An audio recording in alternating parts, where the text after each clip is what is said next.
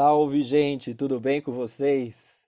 Gente, antes de começarmos a palavra, eu gostaria que vocês pudessem curtir a nossa página no Facebook, no Instagram e no nosso podcast ali no Spotify. É palavradodia.app no Instagram e Palavra do Dia no Facebook e no nosso podcast do Spotify.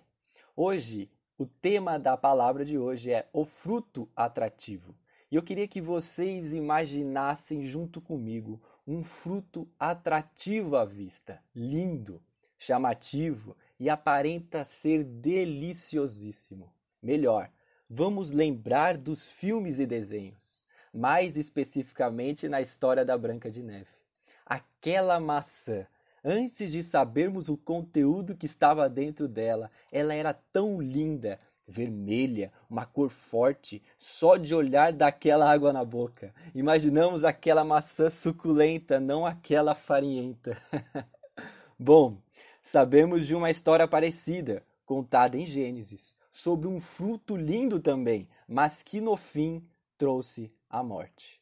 Mas a questão é: se sabemos do fim que esse fruto nos leva, por que ainda insistimos em saboreá-la? Lendo o relato de Gênesis 3, encontramos a resposta.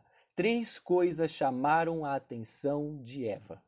O fruto pareceu agradável aos olhos, o fruto pareceu prazeroso para se comer, e em terceiro lugar, o fruto trouxe uma promessa de um benefício superior no futuro. O que acontece é que Eva, ao escutar a voz sedutora de Satanás, foi iludida por esses três atrativos. Vamos comparar agora com o relato de Tiago 1, 14 15. Tiago diz o seguinte: Cada um, porém, é tentado pelo próprio mau desejo, sendo por este arrastado e seduzido. Assim como a Eva, o diabo nos seduz com o nosso próprio desejo. O diabo não forçou Eva, apenas fez florescer um mau desejo, e então, aos olhos dela, o fruto do pecado se apresentou maravilhoso, como a maçã da Branca de Neve.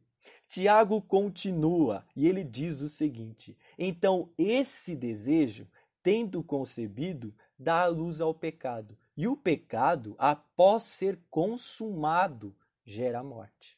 Então, depois de Eva ter visto a beleza do fruto, quis experimentá-lo. E percebam, muitos dizem que o pecado tem gosto podre, mas a morte só foi gerada depois que Adão acabou de comer todo o fruto. Ou seja, a maçã é apetitosa até ela descer ao estômago. Então ali ela gera morte. Então ali ela gera o gosto ruim devemos tomar cuidado com o pecado. Ele aparenta ser lindo e maravilhoso, aparenta ser saboroso até acabarmos de comê-lo e promete benefícios superiores, mas no fim gera morte.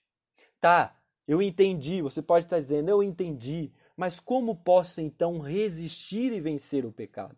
A palavra também nos dá a resposta em Tiago 4:7. A palavra diz o seguinte: Portanto, sujeitem-se a Deus, mas resistam ao diabo, e ele fugirá de vocês. Assim como Cristo, quando foi tentado no deserto, nós devemos nunca, nunca escutarmos as mentiras ou meias-verdades de Satanás, mas sempre fugirmos da tentação, nos submetendo a Deus e a Sua palavra. Assim resistiremos a Satanás e ele fugirá de, de nós. E olha que coisa interessantíssima. Pela morte e ressurreição de Cristo, podemos nos submeter a Deus, pois fomos reconciliados à comunhão com Ele, para que não vivamos a morte, a consequência daquele fruto do pecado. Ele morreu por nós para que agora vivamos a vida com Ele em comunhão novamente. Então, não façamos igual a Eva ao escutar Satanás vamos resistir ao Satanás nos submetendo a Deus e a Sua palavra. E então o diabo mesmo fugirá de nós.